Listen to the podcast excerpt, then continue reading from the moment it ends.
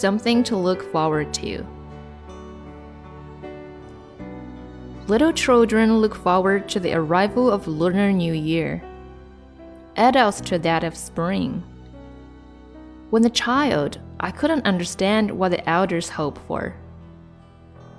But New Year's Day was always the greatest red letter day of all the year. It meant the nicest food as well as a lot of fun, which was really fascinating. As soon as the festivals was over, another one was my dream, and I wished time flew as fast as possible. Days spent in expectation come and go really very fast. Very soon, I finished primary school, went to junior and senior middle school, and finally to college. With ever greater desire for more varied things, for graduation with honors, for an ideal job, for a successful career, for more earnings to share my parents' burden, for a satisfactory wife climbing the upper steps of hope. I had become a fully grown man before I was aware of it. A busy breadwinner with a family on my hands. Life began to show its various facets.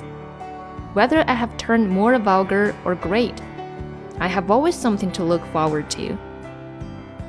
It may be arrival of a letter, publication of an article, the bonus distributing day, a gratifying result of something, a get together, or a pleasure trip. Such expectations serve as a prop to a person's faith in life. A day without hope would be unimaginably pale. There must be something to look forward to each day to brighten one's life and keep it out of shadows.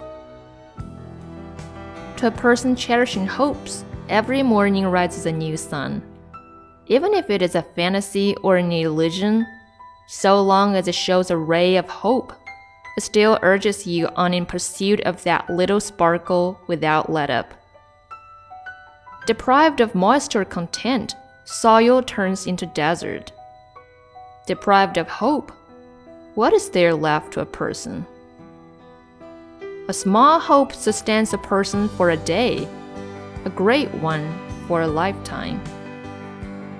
Human beings cannot do without something to look forward to.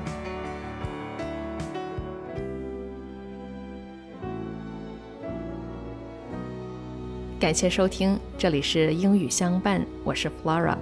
聆听更多经典英译散文作品，请关注“英语相伴”公众号。